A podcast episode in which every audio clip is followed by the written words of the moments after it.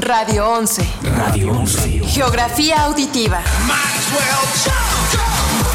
Transmite música del mundo vía internet. Llegamos hasta donde tú estás. Estudios y oficinas. En Vicente Guerrero, número 41, Centro Histórico. Querétaro, Querétaro, Querétaro, Querétaro. Somos Radio 11. Radio 11. Geografía auditiva.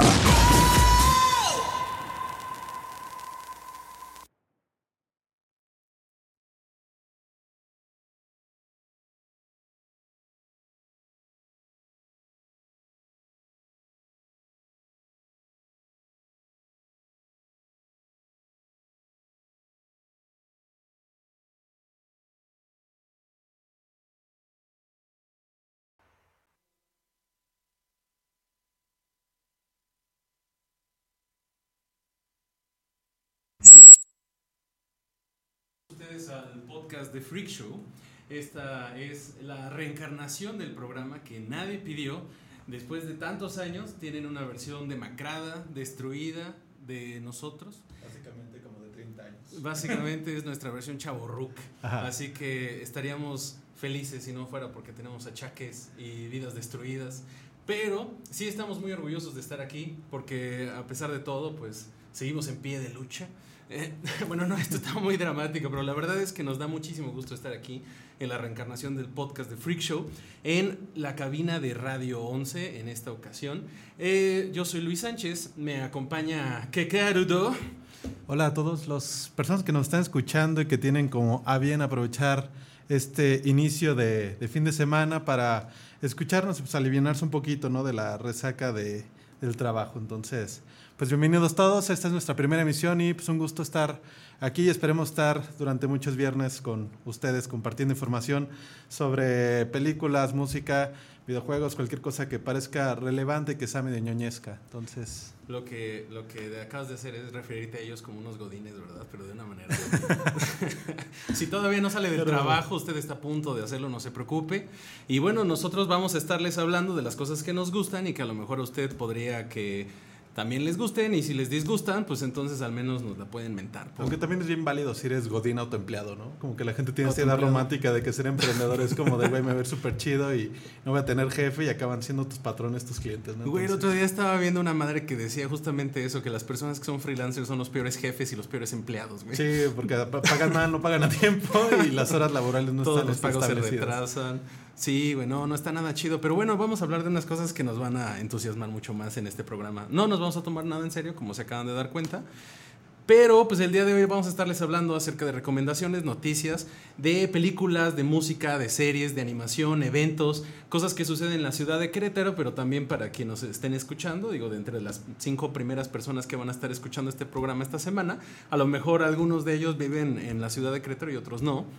Así que estaremos hablando también de algunos eventos nacionales que son muy interesantes en cuanto a la industria creativa. El primero de ellos, si me lo permites, sería eh, un evento que se lleva a cabo, digo, para quienes nos están escuchando en vivo, el día de mañana sábado, para quienes estén escuchando esta versión grabada, es el día sábado 3 de agosto en el restaurante Mara Co. Este es un lugar muy bonito, es de mis lugares favoritos, no nada más porque este, pues está decorado con murales que hemos pintado eh, a través de Off Limits Studio, sino que además se trata de un evento creativo, es un evento entretenido, esto es un evento del tipo Drink and Draw, o sea, esto es como comúnmente le llaman en muchas ciudades, esto es un tipo de evento que se lleva a cabo en, eh, en- En muchos países, así es, y eh, bueno, es un buen pretexto eh, para conocer nuevas personas, sobre todo si te gusta dibujar, aunque no sepas, eh, te gusta estar dibujando pitos en tus cuadernos, pues esta es tu oportunidad para brillar.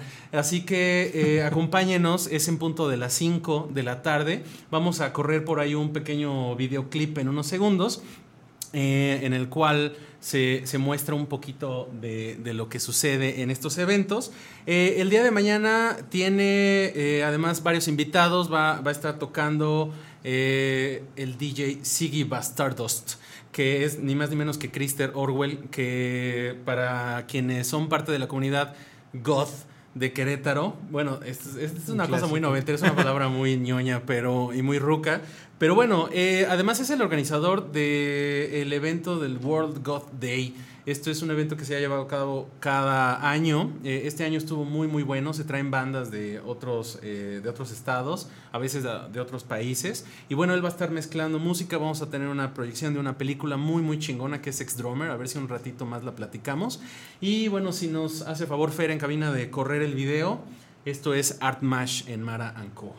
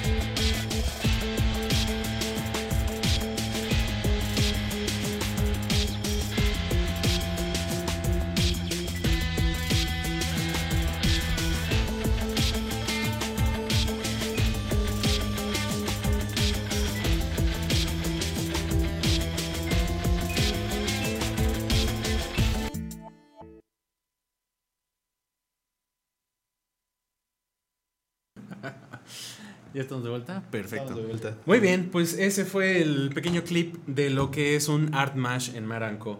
Eh, bueno, el Art Mash ya lo habíamos mencionado, pues es una versión del Drink and Draw. Eh, en esta ocasión hay, hay, muchos eventos, así que más hacia el final del programa estaremos hablando específicamente de cada uno de ellos.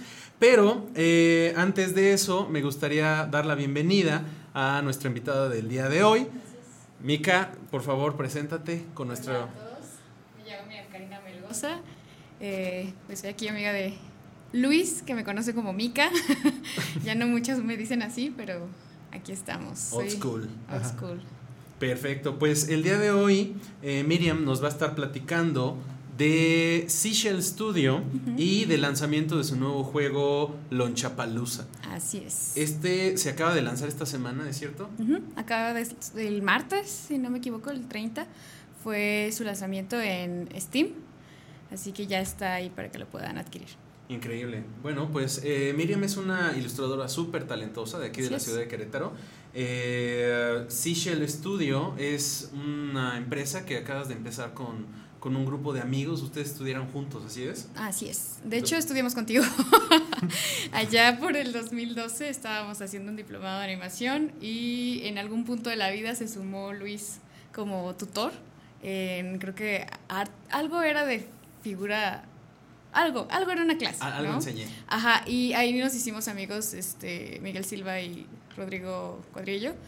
Y pues como que ese grupo da para mucho. En realidad estábamos en un diplomado de animación y pues yo me metí con el objetivo, porque pues estoy hablando ahí como de 2012, estaba egresando a la universidad. El objetivo en el que yo buscaba algo de animación, porque todavía no existía la... Creo que apenas estaba saliendo la primera generación del TEC de Monterrey, de, de LAB, de animación. Este, y yo no pude, no pude pertenecer a esa, esa generación, así que no sabía cómo acercarme a- al game dev, que es el game development, ¿no? el desarrollo de juegos. Me metí a animación con la esperanza de, "Eh, a ver qué pasa, a ver si de esto puedo eh, iniciar a hacer juegos. De hecho, me acuerdo que las primeras, así como en, en el grupo, el- un maestro preguntó que cuál era nuestro objetivo al, al entrar a, a tal diplomado, ¿no? Fue el de animaturas. Y pues yo dije, pues es que yo quiero hacer videojuegos. así como muy... Y todos así como, ah, mira qué bien. Qué bonito, ¿no? Porque no Padrísimo. existía como, como tal. Chido, te vaya bien en la como, vida, ¿eh? Ah, ok. Sí, ok, así, ¿no? Y pues ah, también por mis medios en esa época pues no, no pude como viajar al extranjero para hacer a lo mejor una carrera especializada en videojuegos o en su defecto aprender algo más de desarrollo de videojuegos, ¿no? Entonces conozco a estos dos chavos y tuvimos mucha química y seguimos siendo amigos y dentro de que como amigos compartíamos esto de, de que éramos bastante inquietos, yo, yo le llamaría inquietos porque era como, ah, pues hay que hacer animación 2D, ahora 3D. Y así como que en 2015 fue cuando más o menos empezó a formar Stitch Studio, que eh, siempre estábamos a la casa de, ¿cómo se le llama? Convocatorias de, de animación, de arte, ¿no? Siempre estábamos como en eso y eso como que nos había fogueado un poquito en tener la confianza de sacar proyectos de en su momento animados y mandarlos a concursos. Entonces salió en esa época, estaba el Devour, que es un evento que se hace en la Ciudad eh, de México, que era especializada en desarrollo de, de, videojuegos. Y fue cuando fue como nuestra primera entrada así como al Game Dev, ¿no? Sacamos en dos meses algo que se llamaba Running Fable, que podría ser el primerísimo juego de, de Seashell Studio, que en realidad solo fue un prototipo, ¿no? Y fue para el concurso. Y por suerte quedó finalista ahí como que ya empezamos a conocer qué onda con la escena nacional de desarrollo de videojuegos y pues hicimos digamos que las primeras amistades con gente como de Puebla que está Bromio, me acuerdo que fue un, chavo que hacía juegos de móviles, eh, era el de Hyperbird, se llama uh, Antonio Uribe. Eh, está otra chava que hace juegos del género otome, que es como la novela visual japonesa. Eh, es como los dating games. Ándale, exactamente. Y era, precisamente era de yaoi. Entonces, para... Ah, no, ¿Quieres explicarnos qué es eso, Luis? No, no, no, no, por tanto, o sea, dating games guacala en general. No, pero digo, están chidos. Para, hay, la gente que no sabe qué es. Inmediatamente acabamos de perder la mitad de nuestra audiencia. Sim es este es, es simulador de citas, ¿no? Y en su tema O sea, como para la banda que le entra a Tinder gacho, pero no jala. O sea, en un simulador igual es el arma. ¿no? algo así. Ajá, o sea, es para que te prepares para Tinder. Ah, ok. Aunque en un simulador de Tinder. Y ya hoy es como ya para Grindr, ¿no? Mm, sí. Exactamente. para que le entiendan. Así es, o sea, eh, y de hecho ese fue el proyecto que ganó. Órale, ese fue el proyecto que ganó y, y, me dio mucho gusto que este año, que tuve la oportunidad de ir a, a GDC, el Game Developers Conference, eh, me encontré otra vez esa chava y seguía haciendo juegos. Entonces, ese fue nuestro primer acercamiento al Game Dev. Luego, pues, eh, pues como que en 2015 todavía estábamos algo egresados, algo jóvenes, entonces, pues, ¿qué se hace? Pues a buscar chamba. Ahora sí de a Devis, ¿no? Empezamos a como te explico, o sea, como que yo me metí en una agencia de, medios, otro también, otro se fue creo que a hacer animación a Monterrey, o sea, nos perdimos en un buen lapso. 2017 todos estábamos casi que así todos enfermos de estrés, ¿no?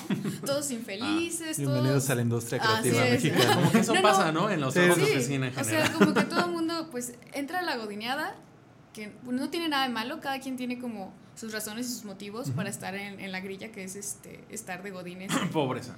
sí, así es, es de pobreza y pues quién sabe, a lo mejor hay gente que sí es muy feliz. Pues, ¿No? Tal vez, sí, sí, sí, ¿por qué no? Claro, sí, yo no me la paso mal.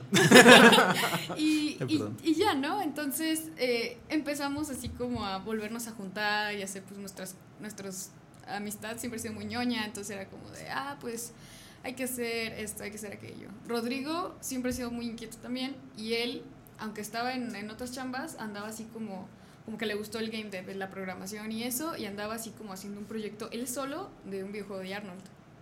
Eso estuvo muy loco. Entonces, como que. ¿Era un juego de fans de, AR, ¿no? Sí, era un fan game de AR. Wow, también era de. Muy bien. O sea, le llegó un Season de Desist algo así. no, era más como del género aventura. Así, de ah. empujar bloques, ah. hablar con los personajes, ¿no? Solo se hizo como un prototipo. y, de hecho está muy, muy bien. Y era como solo para aprender y para no, no enfriar, ¿no? Lo que había aprendido de programación con el otro juego. Eh pues Miguel estaba en otro rollo como de agencias, también así como él ha sido siempre muy bueno para hacer motion design, pero también, ¿no? O sea, como, ah, esto qué, así como que, esto qué. Ah. Y yo pues estaba en política. ¿Estabas en política? estuve en ah, política, de hecho, muchos años para dos facciones. Y. Para dos facciones, así suena como de película de. Como de, Game of Thrones, ¿no? Pues sí, sí, fue algo así. Sí fue Game algo of Thrones, pero de provincia. Híjole. No, y aparte, porque ya cuando son campañas sí se dan bien duro. No, no, le hagas. Hay mucha chamba con esas cosas. Entonces digo. Sí, pero aparte es medio triste, ¿no? O sea, que es donde la chamba creativa vale la política. sí, sí, y la verdad es que estuve ahí un buen rato y pues no, no era lo mío, ¿no? Y aparte, pues cada vez como que me sentía más, más mal, ¿no? O sea, porque pasa que que estaba ya yo así casi que haciendo piedras en el riñón de coraje.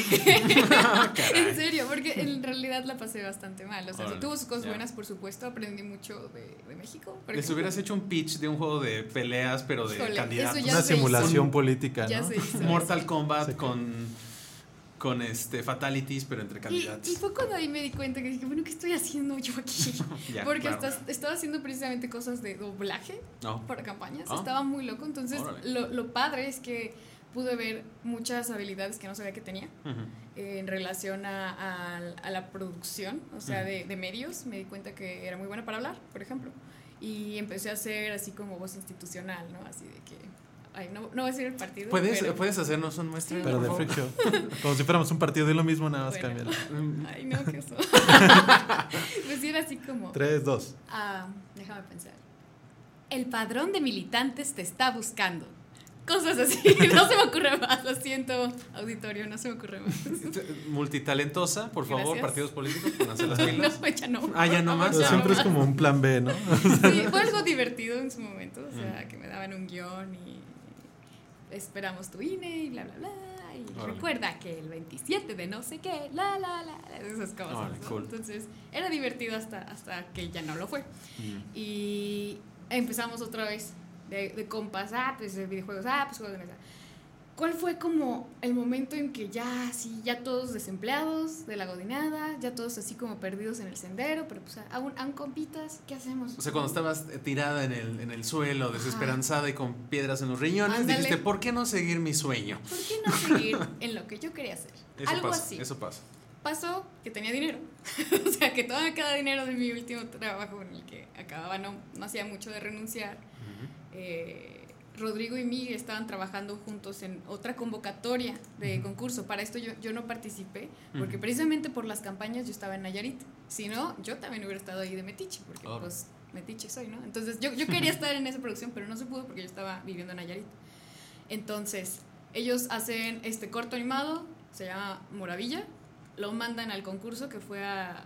ay, puede que, puedo que esté mal, pero fue al Hazlo en corto o al... Ay, siempre se me olvidan los, los, los dos festivales. Ahorita, ahorita llega a mí. ahorita llega a mí. Este, el chiste es que los dos armaron este, este corto juntos, se metieron a friega loca. Ya yo regresé, me acuerdo que nada más les di como feedback, así una, como de, oye, ¿por qué no pones esto aquí? Y pues quizá esto acá, y ya. Lo mandaron a render, se mandó el concurso, ¿y ahora qué? No, pues yo creo que ya voy a renunciar, ahora sí a mi chamba. No, pues sí.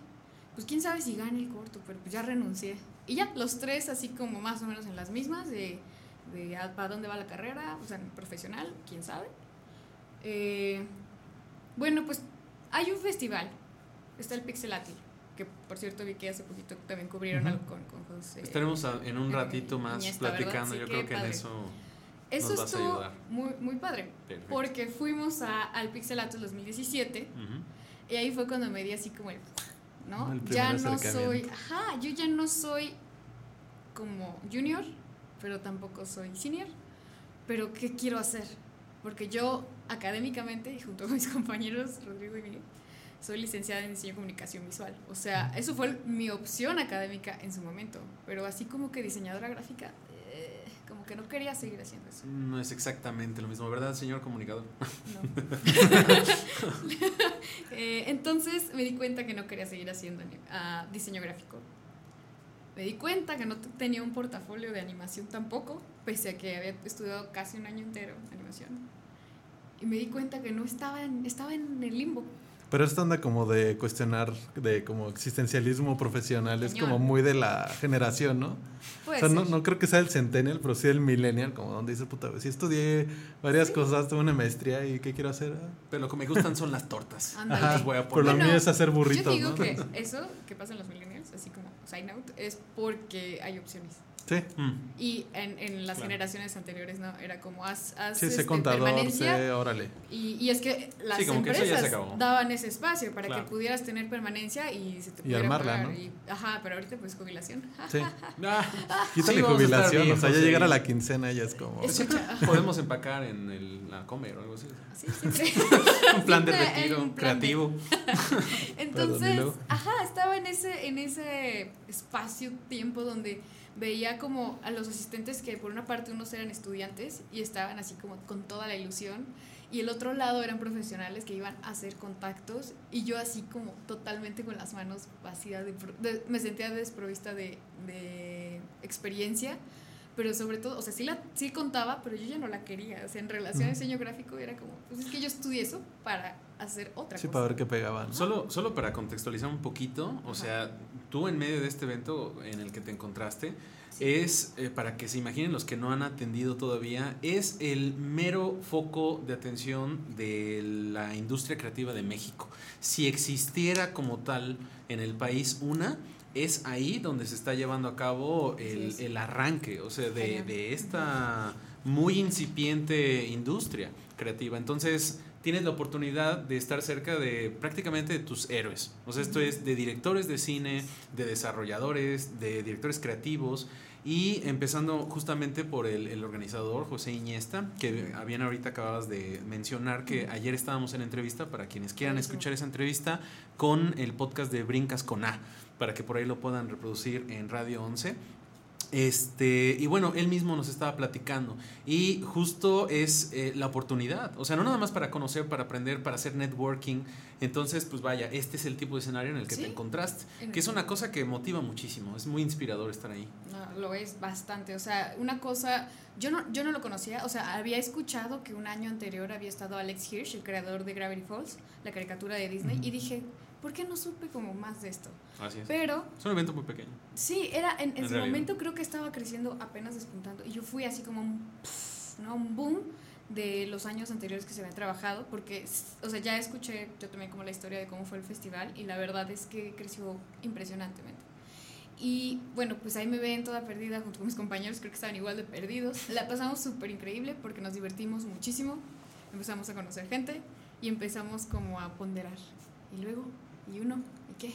Así, ¿no? ¿Por qué no? ¿Por qué? Entonces, ¿qué, qué pasó ahí? Mm. Y recuerdo que eh, entre los invitados estaba el compositor eh, David Wise de Donkey Kong Country.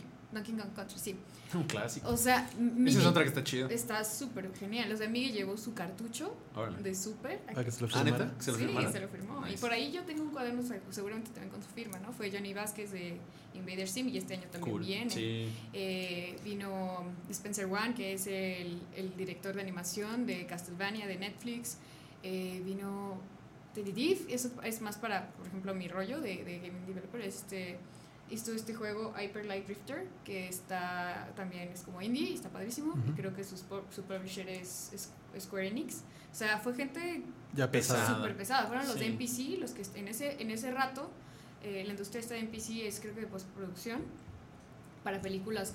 Y creo que en ese año estaban con La Mujer Maravilla Cool. y también hicieron el libro de la selva, entre títulos bastante chonchos y estaban reclutando en realidad. Entonces, como feria de trabajo también, por eso me di el, el- el- la caída de bruces, ¿no? Así como yo no traigo nada para nada de esto. Entonces, fue el reality check, el ¿qué estoy haciendo? ¿Qué quiero hacer? Así. Y me acuerdo que le dije a Miguel así como, nos pasamos de lanza, no traigo ni tarjetas.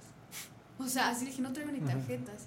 Y todos así de, no manches, ni yo, y así. Y, y ahí me acuerdo que les dije, la próxima vez que venga, quiero llevar algo mío. Yo no sé qué vaya a hacer. Una novela, porque hay artistas que, que van con sus novelas Gráfica. gráficas y les dan, el, creo que el premio Secuenciarte, si no Ujú. me equivoco. Y una chava, el ese año, en 2017, sí, 2017 ganó Alba, Alba Glés y es queretana. Órale. Entonces, o sea, gente... Para que vean que hay talento en la ciudad. cañón, eh, cañón. Entonces Sí, la sí. chava también premiaron a unos chavos que de momento se me fue el nombre, pero también llevaban creo que un piloto y también ganó y también eran queretanos acá. Y no, de momento, ay, I'm sorry, pero la verdad no me acuerdo. No me acuerdo ¿Sabes qué? Acabas de decir un, un fenómeno bien peculiar de, en- o sea, dentro de lo, del nicho de los creativos. Ajá. No nada más en Querétaro, o sea, yo he conocido un montón de gente que no se sabe promover. O sea, esto es que no lleva su portafolio, no sabe hablar de sí mismo, de lo que hace. O sea, como que todos somos en sí muy tetos y, y, pues nunca se nos da mucho el networking entre ñoños. Eh, pero eh, siempre está este, como tú acabas de decir, este reality check. Que sí es el de ponerte las pilas, el de hacer cosas, el de conocer. Y creo que siempre es un buen punto de partida el de hacer bolita con tus amigos, ¿no? El de empezar proyectitos pequeños. O sea, el de empezar ese juego de rol, empezar ese cómic, eh, empezar esa... Y ese creo que también es el aventarte uno a hacer cosas y el dos a mostrarlo. O sea, porque, o sea, ¿cuántos no vemos, o sea, en, en la ciudad que, que tienen trabajos, este, unos muy buenos, unos muy malos, pero por el puro, la, la pura crítica, eh, autocrítica, pues no la avientas, ¿no? Sí, O sea- creo que eso también para eso sirve el Pixelatl como plataforma, porque si no me equivoco, aparte de Feria de Trabajo, eh, el Ideatun y ese tipo de cosas preparan a las personas, pues como, como dices tú, creativos, a, a cuajar sus ideas y a poderlas presentar a un auditorio o a un inversor o a alguien mayor ya con ah, algo de robustez en el proyecto. Claro. Y eso no sé, o sea, antes no existía en México. Ujú. De verdad que Pixelatul vino a traer y a cambiar muchas cosas dentro de, de una industria que siempre existió, pero que no estaba... Que era muy hermética, ¿no? Sí, Al mismo que, tiempo. que, ajá, al mismo tiempo como que ten- era, a lo mejor... Parece muy lejana. Y así. Sí, siento que ya se está empezando como a disipar esas, por ejemplo, vo- voy a decir así como envidias, lo voy a decir sí porque no, no me consta, Ah, pero sí sentía antes, en, en otros, ah, yo en otros empleos sí sentía como envidia de oficina a oficina, Mm. así como, no, es que esos son nuestra competencia, y es como esa idea de que el que te, con el que compites es tu enemigo, es como, ya, eso ya sí, es un ¿no? capitalismo muy viejo, ¿no? Sí, súper viejo. Y ahorita, eh, en nuestras industrias creativas, Creativas. perdón, este, ahorita, pues precisamente ahorita estaba platicando con un chavo de Chihuahua, así, no tiene nada de que salí de, ahorita de la oficina vengo y, y me dijo que, ah, pues par- por lo visto también voy a ir a un evento que tú vas. ¿Qué se va a hacer? Ah, pues qué padre que sigas con tu proyecto, pues que ahí lo conocí en Chihuahua el año Mm. pasado. Entonces, ese tipo de cosas, y me estaba proponiendo cosas y así, y dije, ay, qué padre. Con otros lo mismo, ¿no? O sea, ahora sí que se tiene que entender que las industrias creativas pues, no se pueden hacer si no es a través de la colaboración de las personas. Y si está chiquita o grande, porque siento que ya está creciendo cañón, eh, si está en un círculo pequeño, pues yo siento que lo mejor es que tengas una buena relación con esas personas, aunque sea un círculo pequeño. Claro. ¿no? Porque nunca sabes qué, qué va a pasar ahí. Entonces, estos, o sea, me da culpa, ¿no? Yo también soy súper ñoña. También, o sea, ese, ese año me di cuenta que, órale, no me sé vender porque ni siquiera sé qué quiero vender. Porque Mm. pues, soy, yo soy, pues, más Claro. que. Me promuevo, pero ¿qué estoy vendiendo? Ajá, soy, soy ilustradora, ¿no? Pero dentro de la ilustración que puedes ofrecer, puedes ofrecer eh, desarrollo visual, ¿vis? De concept art, puedes este, hacer, este, ¿cómo se llama? Como esta exploración de key light. Hay un montón de cosas que pues, se puede hacer por ilustración y ni siquiera yo sabía qué quería hacer. No, creo que sí hay un punto ahí bien importante, o sea, como la idea de cuando eres artista, sí hay una, un nicho muy romántico, ¿no? O una, un punto de partida muy romántico, ¿no? Del hago esto porque es lo que me gusta, porque es lo que me llena. Sí. Pero también llega un punto donde ya empiezas a, a tener más edad, empiezas a tener más compromisos, este, no solo sociales, sino profesionales y también de vida, que ya te dicen, bueno, o sea, pero ¿quieres vivir a través de esto? Y tienes que vivir de esto, ¿no? Entonces, bien importante para la gente que hace cualquier actividad artística pensar que lo que haces probablemente alguien lo necesita para desarrollar un proyecto. Sí, si tu Y eso chihuahua... te ayuda a darte mucho valor, ¿no? Bueno, Claro. Si tu chihuahua ya empieza a comer pro plan, necesitas vender... necesitas- Está en pro plan, ahorita es como no le da rollo al canín y se ofende, ¿no? Wow. No, pues es que, es que sí es cierto. O sea, algo que justamente por ahí mm, ojalá podamos invitar a, a Fer Arias, otra amiga muy buena en común, que estaba haciendo por ahí algo de estudio estadístico acerca de la relación que hay entre la promoción en redes sociales y la, el verdadero negocio que se da a partir de esa Y promoción. también hay mucha cuestión esta. Digo, yo bueno, trabajé cuatro años en una plataforma de arte y, o sea, conoce los vicios y virtudes de las plataformas, ¿no? Y muchos de ellos también tienen mucho que ver con la profesionalización tanto del artista como de las personas que colaboran en un proyecto, por ejemplo, ya de que no eres solo tú, ¿no? Por ejemplo, ya cuando eres un estudio, pues tienes muchas personas trabajando en algo.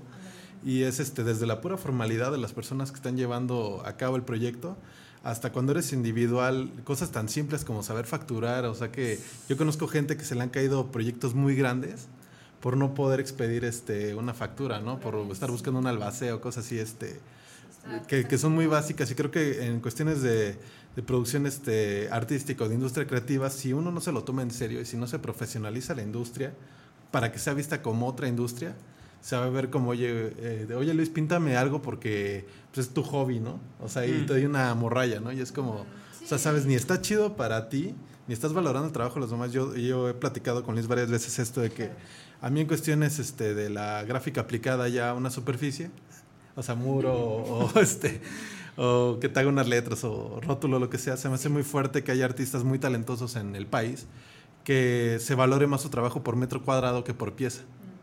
Entonces, a mí me sale más barato que me pagarles por hacer una, un mural a veces que por una pieza, ¿no? Y, y el sustrato, ese sustrato no es mío, o sea, ese muro, si yo me voy a la oficina, no me lo puedo llevar. Y, y, o sea, no, no tiene un valor real, ¿no? Entonces también es una forma muy, una pregunta muy importante, creo, para la industria creativa. No sé si estamos en una etapa mediana o, Pues sí. o ya este como pubertosa de, de la industria creativa en México.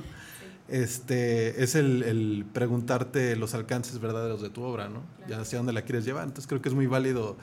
Creo que tienes un punto, este, muy real, ¿no? El hecho de decir, yo voy a un lugar y, y veo que te sientes como pez fuera del agua, ¿no? Porque no tienes con qué. ¿Con qué? Entonces, a mí me pasó con una, una feria, este, donde tú vas a las ferias del libro y de repente te invitan como autor y puta, no sé qué hacer porque yo no pensé que, que me fueran a invitar. Entonces, O sea, el- con esa igno- ignorancia. güey. Ajá. Así, entonces, ¿qué fue lo ¿Qué que...? pasó ahí? Bueno, vamos, nos, nos damos cuenta que, que estamos totalmente aparte de algo que, a lo que pretendíamos pertenecer en algún punto de nuestra eh, niñez, Ajá. ¿cómo decirle?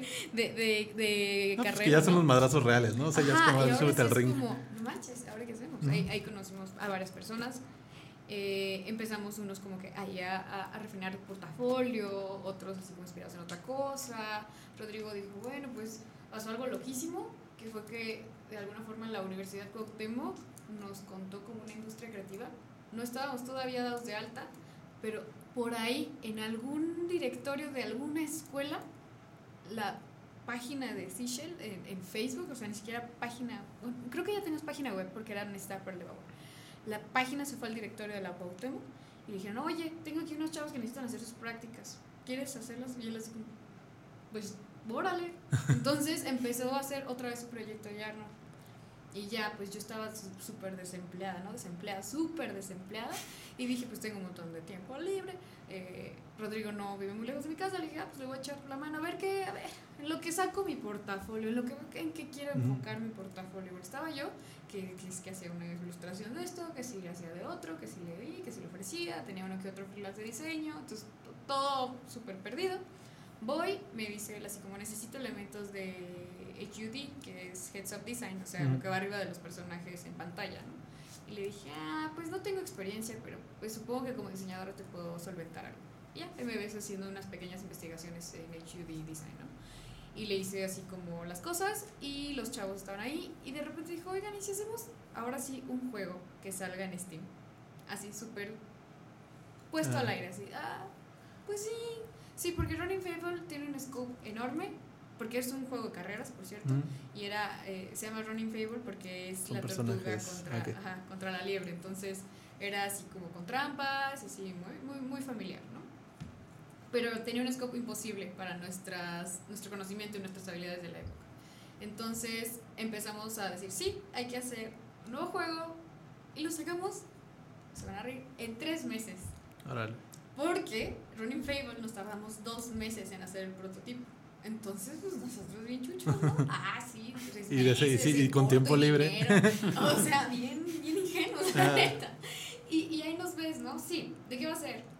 Pues quién sabe. Y entre el quién sabe, ah, sí, me estoy obviando algo muy importante. Después del pixel art ganaron. El, el corto que les conté hace, hace un rato, donde solo trabajaron Rodrigo y Miguel, ganaron. Y ganaron un premio a nivel nacional, que fue el Aslan Corto y el. Te juro que no me acuerdo cómo se llama el otro corto. El otro.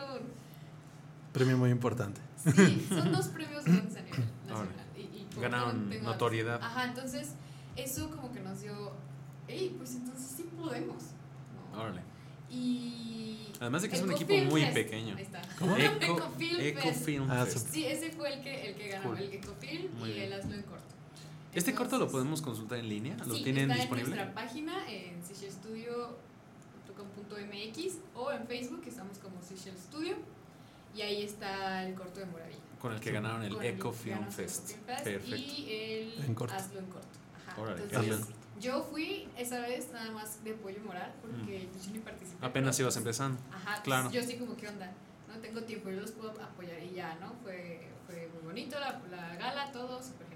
Fue proyectado en Cinepolis, no me acuerdo qué plaza, que está al lado de Sumaya. Mm, muy ¿no? bien. Muy padre. Perfecto. Entonces ya con eso tenemos estos chavos así como como practicantes, pues vamos a darles algo para que aprendan y aprendamos. Ya nos movemos del de ley Arnold. Bueno, pues Moravilla se trata de alimentación sustentable. Pues, pues, por ahí hay que explorar un poquito más esa idea y salió así como, ya sé, un juego de comida. Ah, pues sí. Así es algo como, Tenían hambre un día. Comida. Yo creo que sí. Comida Y- que se y agarra sí, madrazos. Aparte, yo, yo no estuve ese día que se, se conceptualizó eso, Mm. pero que yo sepa fue como entre Rodrigo y otras personas y unos practicantes. Yo llegué y dije, fregón, así, sí, sí, date. Y llegué a dibujar, ¿no? Entonces en friega me tenían dibujando ahí y ahí fue cuando empezaron los problemas. Como, ¿Por qué? Ok, pero ¿qué comida? ¿Cómo va a ser la comida? ¿Va a tener brazos? ¿Va a tener cara? ¿Va a tener vida? ¿Tiene historia? Y empiezan todos los problemas que es empezar a emprender un proyecto de, de game development, ¿no? Mm. O sea, fue, te juro que la curva de aprendizaje más Extensa. de la vida. O sea, Porque a todo esto el tiempo de desarrollo ha sido ya de de que tres meses, sí, claro, se hicieron cerca de 18. 18 O sea, quedan meses 15 de desarrollo. que como si es, es, es más o menos corto. O sea, Sí, se lo echaron. Pero un muy equipo. rápido. sí. El, el equipo pues fue rotando, de repente éramos tres, de repente éramos cuatro, porque para entonces, eso es a finales de 2017, en 2018 se nos une Alexis Colin, Colin, que él estaba como animador, nos pidió así que es que yo quiero trabajar con ustedes y nosotros es que nosotros no le estamos pagando a nadie, o sea, no somos tres ñoños haciendo juegos porque O sea, ustedes hicieron de verdad este proyecto por amor al arte. O sea, esto no está cubierto Pues, no, por parte de una no. empresa. Así Usted- que ustedes están siendo, no, no existe. están siendo emprendedores. Sí. Entonces estábamos, él, él dijo, es que yo he visto lo que han subido a redes, que no era gran cosa, en realidad empezamos a grabarnos jugando, pues porque ñoños, o sea, no hay otra razón, neta no hay otra razón, Claro. o sea, nos, nos empezamos a divertir con el prototipo que teníamos, que eran cubos y esferas, literal, no se los puedo poner más. Y ahí están los videos en la página de Facebook de Decision, están los videos donde estamos jugando con cubos y esferas y estoy yo bota la risa como mensa. Esos están ahí y ahí gente empezó a decir, ah, yo quiero trabajar en lo de ustedes, es su empresa, y nosotros así como, sí, am, sí, claro, es una muy, muy seria empresa. Así, pero este chavo, Alexis, estuvo así, no, no, yo quiero, yo quiero, y nosotros es que, pues es que no te queremos decepcionar, pero, así Date. como que, cash, no hay. y él así como, no, no me importa, yo quiero estar en esto y quiero hacer una carrera de esto. Y pues, terco el muchacho y terco el muchacho y anda. O Que es la realidad de un montón de emprendimientos, ¿no? O sea, en promedio para empezar incluso un changarro de tortas, creo que la remuneración viene después de como cinco años de estar empujando. Mm. Bueno, que depende, por supuesto, del giro, sí. pero en este caso, pues es una industria creativa, es una cosa que están empezando desde cero. O sea. ¿cuántas desarrolladoras hay de videojuegos en, en México y cuántas hay en la ciudad de Querétaro? O sea, Pues, estamos en hablando... Querétaro creo que hay como, junto con los chavos con los que ahorita estás colaborando, que se llama Proyecto Flamingo, Exacto. creo que somos cuatro. Cuatro desarrolladores en la ciudad de Querétaro. Porque no son los que hacen. Y otros, o sea, sí son de videojuegos, pero son más de experiencias VR. O Borna. de, Ah, ah, ¿eh? Nada. Ok. o de AR, o sea, de Ajá. realidad aumentada Mm, o de claro. Realidad virtual. Sí. Y algunos están, sus catálogos de clientes son especializados para, ¿cómo te explico? Como para hacer procesos Mm. y en vez de ir a la planta te lo explican a través de la realidad. Ah, virtual. Entonces. Órale. así está muy padre, pero así como un, un proyecto que yo sepa de desarrollo de videojuegos, sí hay, pero creo que está en apps. Ah, Ok. Y los otros que conozco que son de desarrollo de videojuegos son análogos. O sea, Ah. perdón, de juegos, son análogos, o sea, juegos de mesa. Ujú. Sí conozco chavos que están trabajando sus juegos de mesa aquí en la ciudad de Querétaro. El de ustedes es un juego en 3D. Así es. Se trata de un juego entonces de peleas, de Ah, sí. confrontación Bueno, entre... ahora sí les voy a platicar. Pues, ya pasó este tiempo, empezamos a desarrollar junto con Alexis, Rodrigo, Miguel. Eh, Loncha Paliza, porque ese fue el primer nombre y pues, Mm. qué, qué chistosos somos, qué listos somos, ¿no? Así de- Loncha madriza. Sí, y pues los chistes no, no se hicieron esperar, pero no sé si puedo claro. decir groserías. Entonces, Pues, sí, sí se ¿Sí? puede, sí. claro. Si Pues, checan en sí cabina, dicen que sí. pizza. Este es el último programa de Future Gracias, el primero. No, ya no sí, no hay pedo, no muy hay pedo. Sí, o sea, el loncha paliza, loncha putiza, porque fue una putiza. O sea, Es la una neta. chinga el Sí, la desarrollo. neta. Entonces, este. Eh, ya estamos más o menos ahí. Se nos une un chavo súper talentoso, Mario. Se nos une Jenny. O sea, ahorita. ¿cuántos son la plantilla de Ahorita uf, somos 100. cinco. Ah, Somos cinco porque todo este tiempo, todo este tiempo estuvo Carlos Ernesto López, un chavo de Guadalajara que conocimos en Debago, no sé, en 2015, haciéndonos música. Él Ah. es animador. Ah, está de lujo. O sea, Acabo de es escuchar animador. los tracks. Sí. Es como banjo, ¿no? O sea, está Es- como es- muy cagada. Sí, tiene, o sea, él es excelente músico, porque aparte toda la música del juego es, eh, es con, o sea, con instrumentos, no es de Ah. librerías. Entonces, pues la Ah, verdad, chido. neta, o sea, no es por desde cero. Sí, o sea, no es Sí, por, está por, completo. por decirles mentiras, está muy, muy buena la música juego, la neta. nice. Y, y se espera pronto sorpresas en relación a la música del Ah, juego. Sí, está, está, está muy emocionante. Ya, ya te contaré, ¿no? Este, el juego se empieza a desarrollar y el scope también crece. De repente ya estábamos buscando publishers.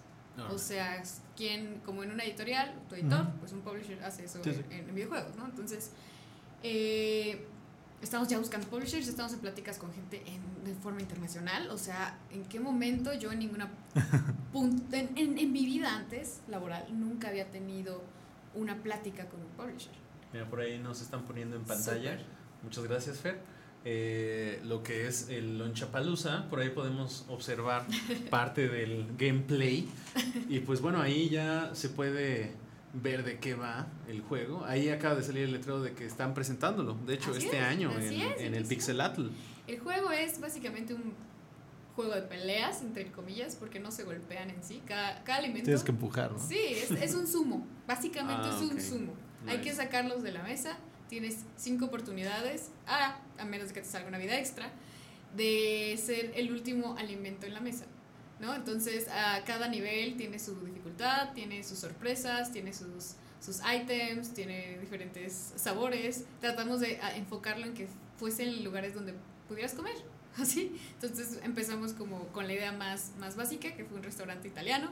Luego yo me acordé de los buffets de pizza gringos, estos de arcades, donde los niños están en las, en las maquis y en las mesitas. Entonces se me ocurrió una, una, bueno, no se me ocurrió, se nos ocurrió una mesa así como que cambiara, de estas de monedita. Luego, pues vamos a lo que sigue, ¿no? México. ¡Eh! Entonces hagamos un nivel de trajineras. Órale. Porque Órale. pues en las trajineras pues te sirven tus enchiladas y tus pambas bien rico y ahí ese, ese nivel es este pues muy querido, ¿no? Entre la gente. Increíble. Eh, y ya, empezó a crecer monumentalmente. Por eso les digo que la curva de aprendizaje de este proyecto ha sido lo más así grande que ha tenido en mi vida, pero es cuando te das cuenta que es lo que querías hacer. Órale. Finalmente llegamos a un publisher que, que es británico, se llama Alternative Software. Tienen Ok. 33 años en experiencia de juegos independientes porque empezaron desde el Commodore. O sea, Órale. una cosa Órale. Sí, antiquísima. como en los 80, y, y nos han 80 dado, y tantos, sí, ¿no? no manches. Entonces nos han dado un super feedback ah, en un montón de cosas, hemos aprendido un montón de cosas, nos ha costado un montón, pero pues ya tenemos ahí el producto, eh, les, como les comentaba hace rato, salió este, este martes, que fue 30, eh, está disponible ya en Steam como Early Access, Ujú. entonces eh, eso, y después lo metemos a la convocatoria de este año de Pixelatl. Y pues ahí, ahí sí lloré como Ma- Magdalena. Porque yo no esperaba que, que ¿Que quedáramos seleccionados. Increíble. Y, o sea, llegué de, de no saber qué hacer, así como que en la vida, a unos dos años después, cerca de 18 meses precisamente, de ya ser seleccionado en, dentro de un festival que, que me abrió así como ¡puf! la cabeza. La neta, la neta me puse muy sensible y lloré mucho. me emocioné bastante, me emocioné bastante. Órale, y que no les tomó tanto tiempo, o sea, sí suena como un trabajo descomunal, pero ese primer paso que dieron como para encaminarse a, a lo que ustedes querían hacer, pues seguramente es el, el inicio de un largo, largo camino, ¿no? En el que seguramente pues estarán hablando, eh, dejando mucho de qué hablar, lo cual es, es algo muy, muy positivo, muy bueno, felicidades. Muchas gracias. Porque sí hace falta ver muchos más casos de estos. Creo que es algo que además motiva mucho. Hay un montón de gente que, que está pensando en incorporarse a, a la industria creativa y pues está viendo por dónde, ¿no? Sí. Así que es, es importante tener este tipo de ejemplos y de Claro. casos para que cada quien abone, ¿no? O sea, ponga su granito de arena en, en crecer todos juntos. Sí, sí, sí. Pues bueno, felicidades. La verdad es que para quienes no la hayan considerado, Les recomiendo muchísimo entonces que atiendan este evento. Es un evento, como ya lo mencionamos, muy, muy pequeño.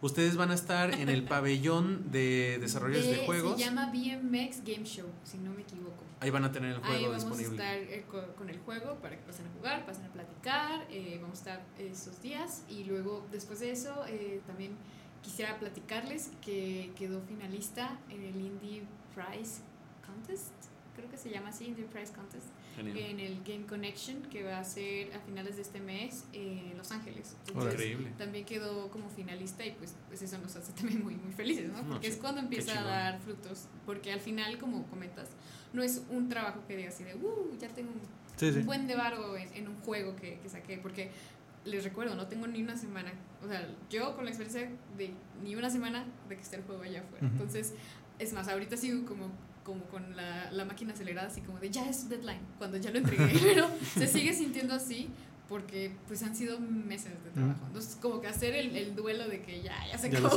ya está fuera. Pues lo que sí, sigue es venderlo, ¿cierto? Lo que sigue es venderlo. Entonces lo estábamos moviendo a través de un montón de plataformas, montón Y de todo lo de promoción. Así es, y, y es otra chamba. O sea, es otro nivel Por dentro supuesto. de, de, ese, de eso mismo de, de emprendimiento, de desarrollo, y pues etcétera. O sea, y desde ahora mismo la gente lo puede descargar entonces en Steam sí, para esto PC es- y Mac. para PC y para Mac.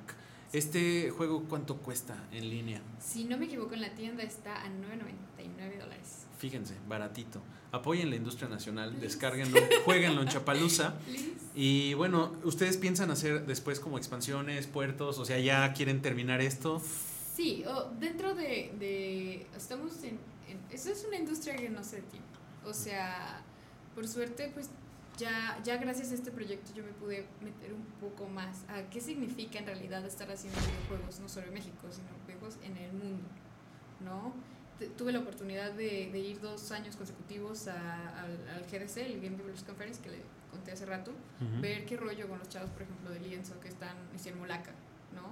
Eh, los de Hyperbird que están haciendo juegos móviles y un montón de cosas. Creo que está, creo que, bueno, no estoy muy seguro, pero creo que está en serie Netflix. O sea, por allá va, imagínense, ¿no? Y, y es de un juego. Eh, al final hemos visto cosas como Fortnite, que son unas cosas, unos monstruos enormes de la industria y que no se detienen. Horribles. Aunque horribles monstruos. No, a mí me a caga los que- Fortnite, no sé. Ah, Sí, a mí también, pero No lo quiero jugar. bueno, no es mi estilo de juego, Sí. pero no manches que en los malls gringos, o sea, Sí, yo me, me llevo así como, no le hagas.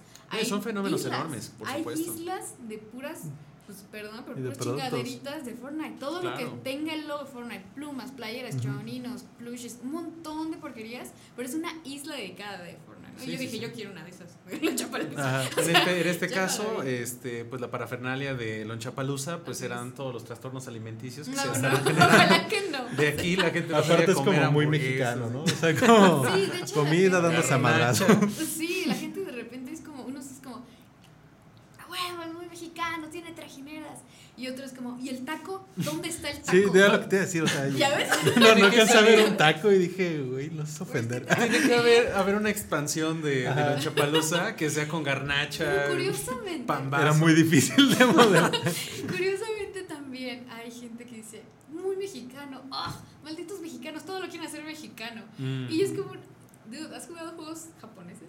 Sí, Ajá. eso. No hay un juego japonés que no tenga algo japonés. Claro, la claro. Entonces, es, es muy curiosa ahora la respuesta que estamos teniendo a partir de los compradores. Y, y al final, pues todo suma, ¿no? Entonces, sí, sí nos gustaría hacer este, en un futuro no muy lejano para el full release. eh, cosas nuevas, niveles nuevos. ¿Lo quieren lanzar en otras plataformas? Sí se está platicando, sí, eh, como te digo, se hizo una, algo enorme y sí está bajo pláticas. Pero primero vamos a estar En Steam. qué pasa con Steam y pues cómprenlo, está bien divertido. Sí. No, está muy divertido. Pues yo ya me puedo imaginar una versión de comida mexicana, pero en lugar de pelear los platillos unos con otros, sería con el estómago del, del jugador. Esto sería que estaría sí, como en un proceso eso de autodestrucción. Súper gracioso porque en el desarrollo era la cosa más masoquista del mundo. Estar viendo comida todo el Sí, tiempo. Porque, Wow. o sea, ahí estoy en el video pintando, así, estoy pintando un UV, que es como la piel de, los personajes 3D, Ujú. y es de un sushi. Estaba torturándome viendo fotos de sushi todo el día para sacar las referencias La textura visuales. del arroz, No, no para que saliera perfecta, requirió mucha degustación de lo mismo. ojalá, pero era de que las donas eran como, no manches. Bueno, pero como ustedes no tenían salario, entonces Híjole, tampoco les pues alcanzaba para imagínate. su. Me voy a hacer mi comida.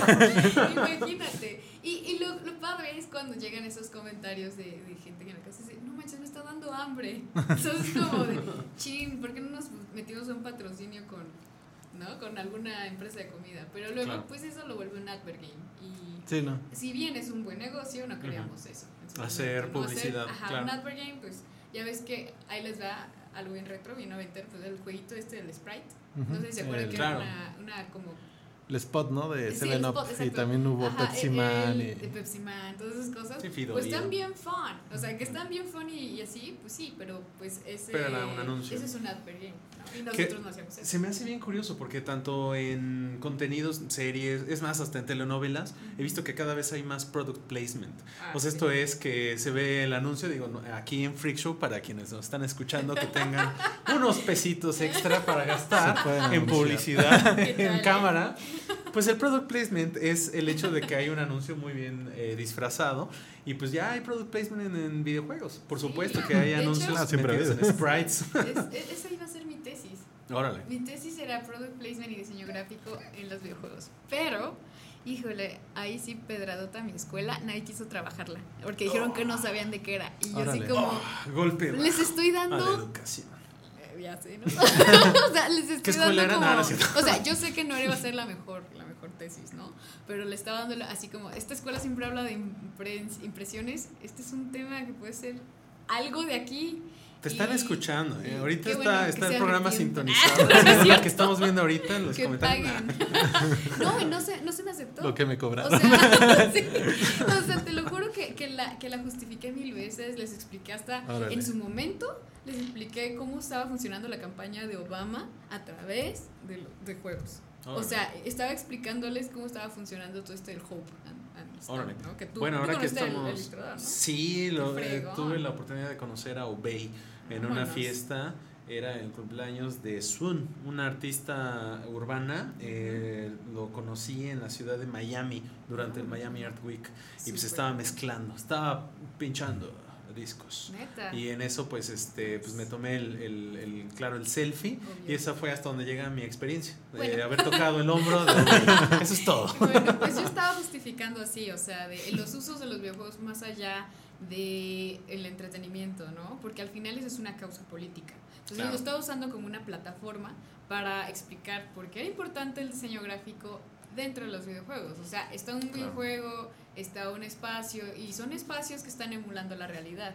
Entonces necesitas diseñar, o sea, necesitas hacer eso. Esto da para un montón de, de temas, pero es que imagínense que en realidad el videojuego hoy en día no Es un medio. es... Exacto. O sea, no es es un un medio. producto No, nada más un de producto. entretenimiento, es un medio. Y eso es justamente lo que decía en la entrevista José Iniesta acerca de la animación. Sí. La animación no puede ser considerado un género No, cinematográfico. Es que no es un género. Es exactamente. O sea, dentro Es de lo que la animación implica, exacto, hay de todo tipo de géneros. O sea, puedes encontrar películas de terror, puedes encontrar series y Así es. bueno, el videojuego es en realidad algo que abarca un montón más de medios. O sea, hay ilustración, hay eh, animación, hay música, hay toda una serie hay, de hay lenguajes. historiadores. Ay, es un Exacto. nuevo medio de, Hay- ajá, hay- de comunicación. O sea, creo que pasa mucho, ¿no? O sea, la gente que te dice, ay, es que tú te la pasas jugando videojuegos, es como de, güey, tú te la pasas viendo, no sé, series o películas. Y es más o menos lo mismo. O sea, la forma en la que Sí. distintos públicos viven historias de manera Así distinta, ¿no? Sí, y al final todos estos trabajos de, de entretenimiento, Ujú. porque algunos son de entretenimiento, algunos juegos son lúdicos, pero los que son de entretenimiento, pues al final tienen un proceso también de investigación. O sea, Sí, no hay pongo siempre de ejemplo, es un ejemplo a lo mejor muy burdo, pero el Grand Theft Auto 5 Ujú. es todo el mapa este, es California, varias partes, ¿no? Y aprende Ahí- uno a, pues, a robar coches, bueno, aparte de las métricas de criminalidad sobre el estado de California, se necesitan analistas que Sí. te pueden decir cómo están los bosques de California para que hagas esta área dentro del juego. No, es que no puedes meter esa secuoya porque en esta parte de California no hay secuoyas. O sea, es un ejemplo muy, muy burdo. En esta parte de los edificios históricos, ah, esto, esto no hay en California porque bla, quién sabe en qué leyes te estás metiendo para hacer un producto de, entretenimiento. O sea, es, es una investigación súper, súper, súper, cañona, ¿no? Ujú. Y, y la gente no se da cuenta que se necesitan abogados, se necesitan psicólogos, se necesitan contadores, se necesitan un montón de perfiles que no nada más son Historiadores, antropólogos. o se necesita de, de todo para hacer ese tipo de productos, ¿no? Entonces, a- he conocido eh, a través de estos, de estos espacios así como de GDC y de otras eh, meetups de, de cosas independientes, que son perfiles que, que dirías, ¿cómo crees? Así que, no, pues soy analista. ¿Y qué haces? Ah, pues es que me di cuenta que mis pacientes no estaban siendo constantes, así que me uní a esta persona, estamos desarrollando una app para hacer esto y al final el app es un juego. Claro. ¿no? Entonces es, es un medio que puede dar para muchísimas cosas y pues la verdad es que no, no solamente así, a mí me encantan, eh, amo que me entretengo y así, sino que puedes contar un montón de narrativas a través de, de eso, ¿no? Bueno, como medio, vaya. Ah, y también cumples las funciones de un medio de comunicación, ¿no? O sea, no solo es entretenimiento, también te informa y, en el mejor de los casos te educa, ¿no? te educa y además también es muy importante, te voy a contar una historia. Nosotros cuando buscamos publisher, eh, se nos acercó alguien que estaba buscando juegos con causa social. Nosotros, Moravilla, fue con causa social, hablaba de alimentación sustentable, el por qué no tirar la comida a la basura si le puedes dar uso cuero sintético, bueno, Mm. sintético entre comillas, este, aparte de, de alimentación, ¿qué podías hacer con la basura que generaba eh, la comida, no? Entonces, eh, pienso que la Chapalusa iba por ese, por ese camino y el, el, el, el publisher de, de Serenity Forge, bueno, el contacto más bien de Serenity Forge se llamaba Shen Wayan y él, su historia, o sea, tiene un TikTok donde él habla que él tenía una, una afección o cardíaco o en la sangre, no me acuerdo, era una, una enfermedad bastante complicada. Y él ya estaba así, que, que con, ya, bye, ¿no? Adiós, mundo cruel. Pero en el hospital jugaba, creo que League of Legends. Entonces jugaba así, ¿no? A través, eso está todo su TikTok.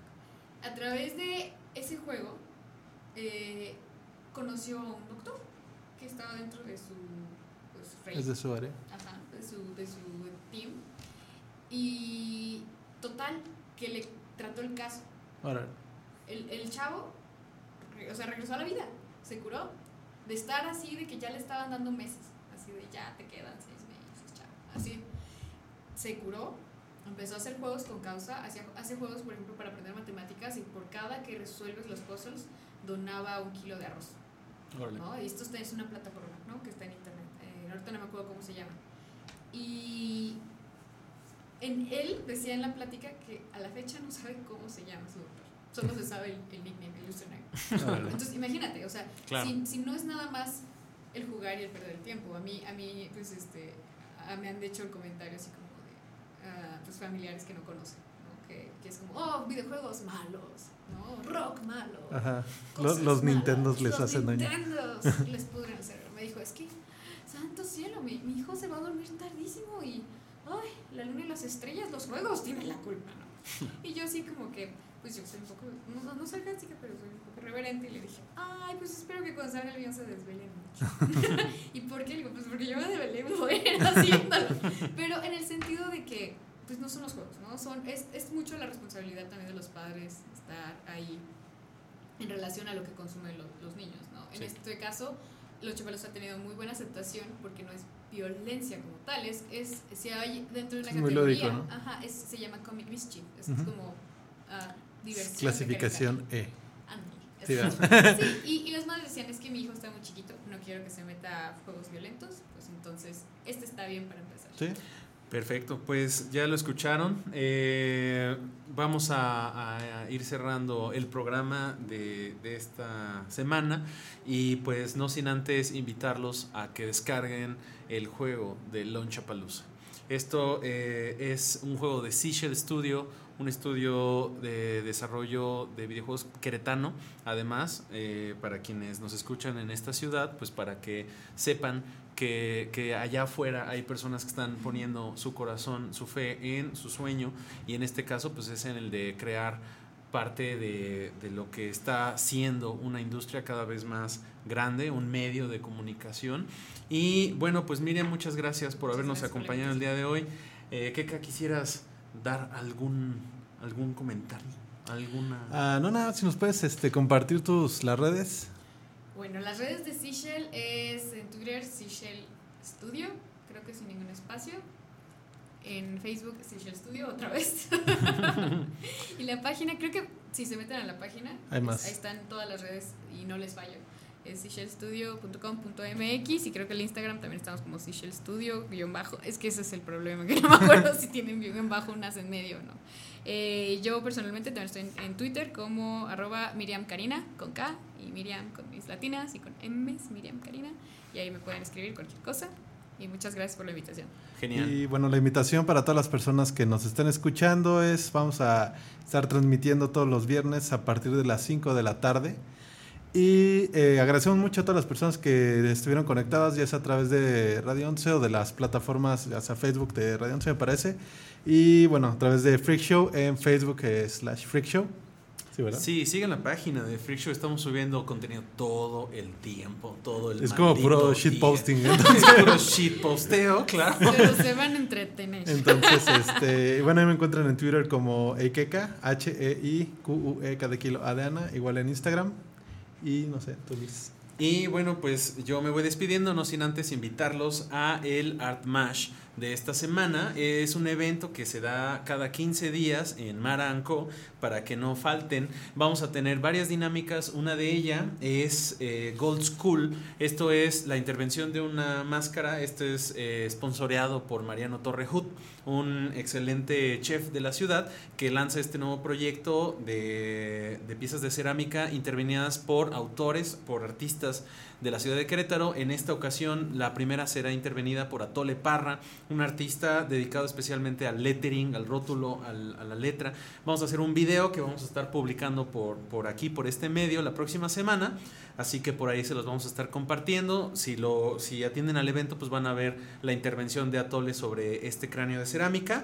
Aparte de eso, hay un concurso de parte de la tallería. Esto es que durante la dinámica del Drink and Draw tienes la oportunidad de ganarte 500 pesos por hacer eh, un dibujo que tiene que ver con la cultura mexicana. Es la tallería, un nuevo proyecto aquí en Querétaro que tiene que ver con métodos de impresión sustentables. Esto es con serigrafía, con eh, la recuperación de botellas de vidrio que después se están eh, manufacturando como eh, velas, como, bueno, un montón de cosas. Así que ahí la tallería está, ten- está teniendo ahora un concurso al cabo de esta dinámica del Art Mash, de dibujar, de beber.